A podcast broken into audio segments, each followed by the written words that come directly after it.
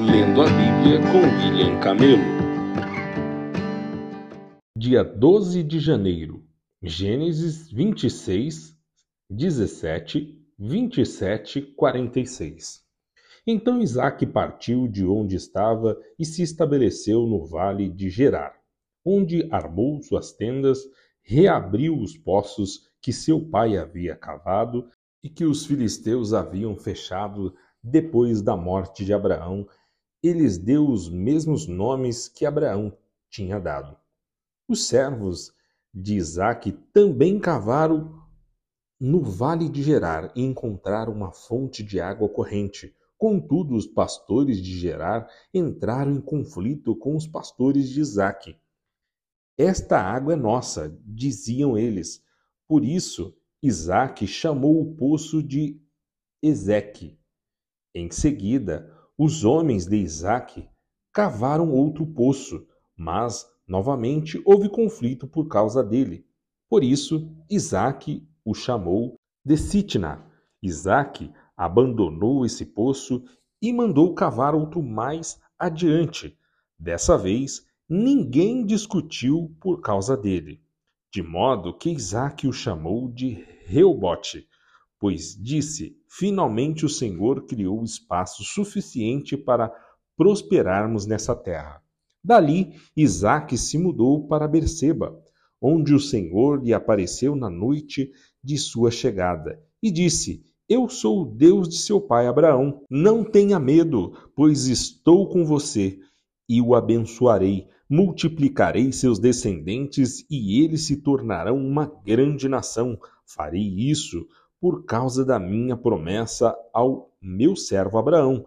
Isaque construiu ali um altar e invocou o nome do Senhor, armou acampamento naquele local e os seus servos cavaram outro poço. Certo dia, o rei Abimeleque veio de Gerar com Ausate, seu conselheiro, e com Ficol, comandante do seu exército. Por que vocês vieram? perguntou Isaque.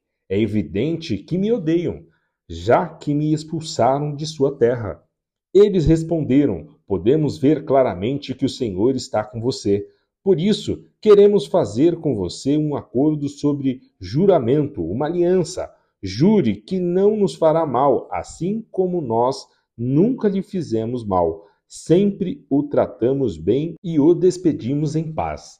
E agora vejo como o Senhor o abençoou então Isaac lhes preparou um banquete e eles comeram e beberam juntos. Logo cedo, na manhã seguinte, cada um fez o juramento solene de não interferir com o outro. Isaac se despediu deles e partiram em paz. Naquele mesmo dia, os servos de Isaac vieram lhe falar de um novo poço que tinham cavado. Encontramos água, exclamaram. Por isso, Isaac chamou o poço de Seba e até hoje a cidade que se formou ali é conhecida como Berseba. Quando Esaú tinha 40 anos, casou-se com duas mulheres hititas, Judite, filha de Beeri, e Bazemate, filha de Elon. Essas duas mulheres causaram grande desgosto a Isaac e Rebeca. Certo dia, quando Isaac era velho e estava ficando cego, chamou Esaú, seu filho mais velho, meu filho. Esaú respondeu: Aqui estou. Isaac disse: Estou velho e não sei quando vou morrer. Pegue suas armas, o arco e as flechas e vá ao campo caçar um animal para mim. Depois prepare meu prato favorito e trago aqui para eu comer. Então pronunciarei a bênção que pertence a você meu filho mais velho, antes que eu morra. Rebeca, porém, ouviu o que Isaac tinha dito a seu filho Esaú. Quando Esaú saiu para caçar, ela disse a seu filho Jacó: Ouvi seu pai dizer a Esaú: Traga-me uma carne de caça e prepare-me uma refeição saborosa. Então abençoarei você na presença do Senhor antes de eu morrer. Agora, meu filho, preste atenção e faça exatamente o que lhe direi. Vá ao rebanho e traga-me dois dos melhores cabritos. Eu os usarei para preparar o prato favorito de seu pai. Depois, leve a comida para seu pai, para que ele a coma e o abençoe antes de morrer. Jacó respondeu a Rebeca: Mas meu irmão Esaú é peludo, enquanto eu tenho pele lisa. E se meu pai me tocar, perceberá que estou tentando enganá-lo, e em vez de me abençoar, me amaldiçoará. Sua mãe, porém, respondeu: Que caia sobre mim essa maldição, meu filho. Apenas faça o que lhe digo. Vá e traga-me os cabritos. Jacó foi e trouxe os cabritos para sua mãe. Rebeca os usou para preparar uma refeição saborosa, do jeito que Isaac gostava. Em seguida, pegou as roupas prediletas de Esaú, que estavam na cama dele, e as entregou a Jacó, seu filho mais novo. Com a pele dos cabritos, cobriu-lhes os braços e as partes lisas do pescoço.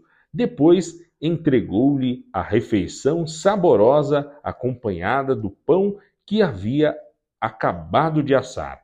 Jacó levou a comida para o pai e disse: Meu pai. Sim, meu filho, respondeu Isaque. Quem é você, Esaú ou Jacó? Jacó disse: Sou Esaú, seu filho mais velho.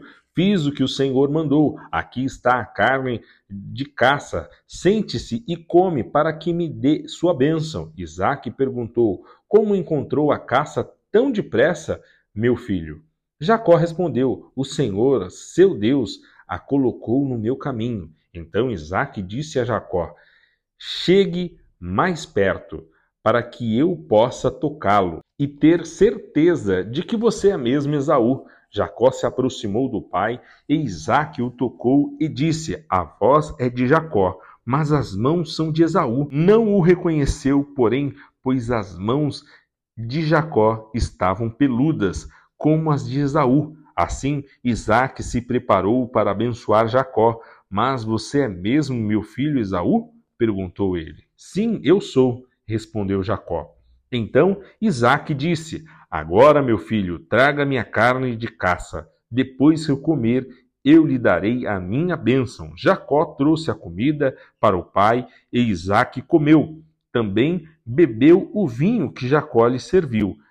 Por fim, Isaac disse a Jacó: Aproxime-se, por favor, e dê-me um beijo, meu filho. Jacó se aproximou e o beijou. Quando Isaac sentiu o cheiro das roupas, finalmente abençoou o filho. Disse: Ah, o cheiro de meu filho é como o cheiro do campo que o Senhor abençoou. Do orvalho do céu e da riqueza da terra, Deus lhe conceda fartas colheitas de cereais e vinho novo de sobra. Que muitas nações o sirvam e se curvem à sua frente. Que você seja senhor de seus irmãos e os filhos de sua mãe se curvem à sua frente. Todos que o amaldiçoarem serão amaldiçoados, e todos que o abençoarem serão abençoados. Assim que Isaac terminou de abençoar Jacó, e logo depois de Jacó ter saído da presença de seu pai, Esaú voltou da caçada. Preparou uma refeição saborosa, levou-a para seu pai e disse: Sente-se, meu pai, e coma da minha caça, para me abençoar. Isaac lhe perguntou: Quem é você? Ele respondeu: Sou Esaú, seu filho mais velho. Isaac começou a tremer incontrolavelmente e disse: Então, quem me serviu a carne de caça? Acabei de comê-la pouco antes de você chegar e abençoei quem a trouxe. Essa bênção deve permanecer. Quando Esaú ouviu as palavras do pai, soltou um forte grito amargurado e suplicou: Ah, meu pai, e eu, abençoe-me também. Mas Isaac disse: Seu irmão esteve aqui e me enganou, levou embora a bênção que pertencia a você.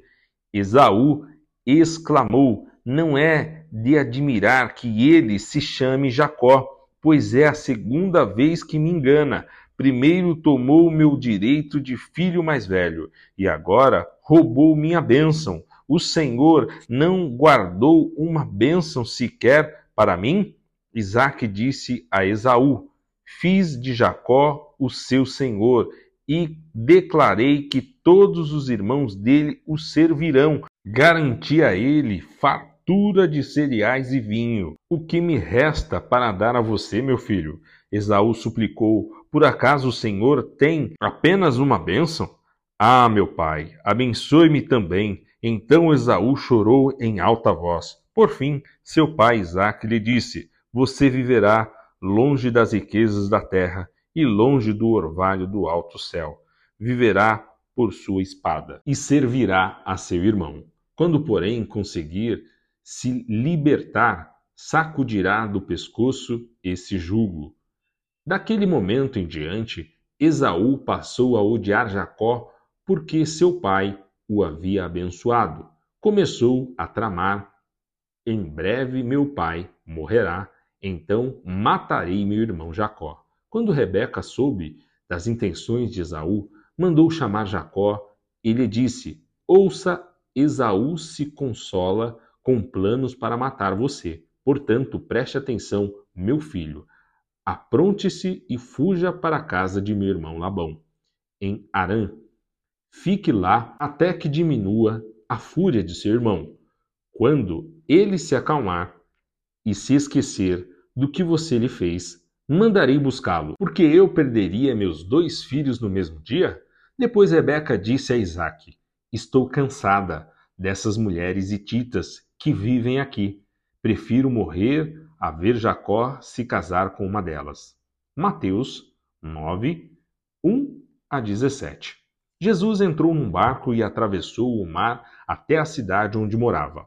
Algumas pessoas lhe trouxeram um paralítico deitado numa maca. Ao ver a fé que eles tinham, Jesus disse ao paralítico: Anime-se, filho, seus pecados estão perdoados. Alguns mestres da lei disseram a si mesmo: isso é blasfêmia. Jesus, percebendo o que pensavam, perguntou: Por que vocês reagem com tanta maldade em seu coração? O que é mais fácil dizer: Seus pecados estão perdoados? Ou levante-se e ande? Mas eu lhe mostrarei que o Filho do Homem tem autoridade na terra para perdoar pecados. Então disse ao paralítico: Levante-se, pegue sua maca e vá para casa.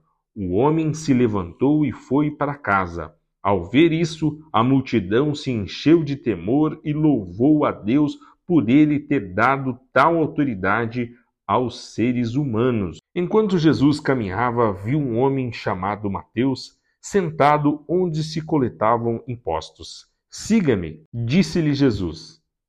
E Mateus se levantou e seguiu.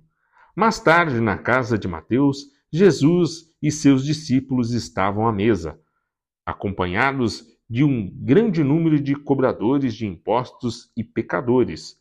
Quando os fariseus viram isso, perguntaram aos discípulos: Por que o seu mestre come com cobradores de impostos e pecadores? Jesus ouviu o que disseram e respondeu: As pessoas saudáveis não precisam de médico, mas sim os doentes. E acrescentou: Agora vão e aprendam o significado desta passagem das Escrituras. Quero que demonstrem misericórdia e não que ofereçam sacrifícios, pois não vim para chamar os justos, mas sim os pecadores. Os discípulos de João Batista foram a Jesus e lhes perguntaram: Por que seus discípulos não têm o hábito de jejuar? como nós e os fariseus? Jesus respondeu: Por acaso os convidados de um casamento ficam de luto enquanto festejam com o noivo? Um dia, porém, o noivo lhes será tirado e então jejuarão. Além disso, ninguém remendaria uma roupa velha usando pano novo.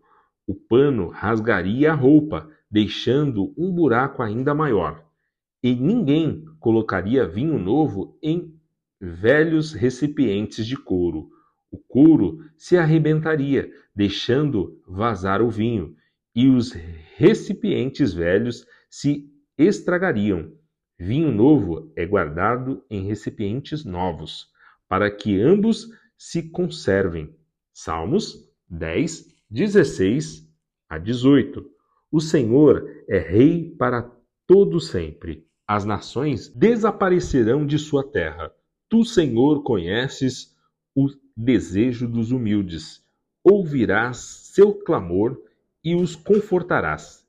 Farás justiça aos órfãos e ao oprimido, para que nenhum simples mortal volte a lhes causar terror.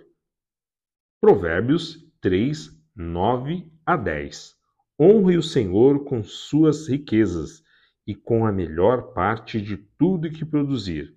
Então seus celeiros se encherão de cereais e seus tonéis transbordarão de vinho.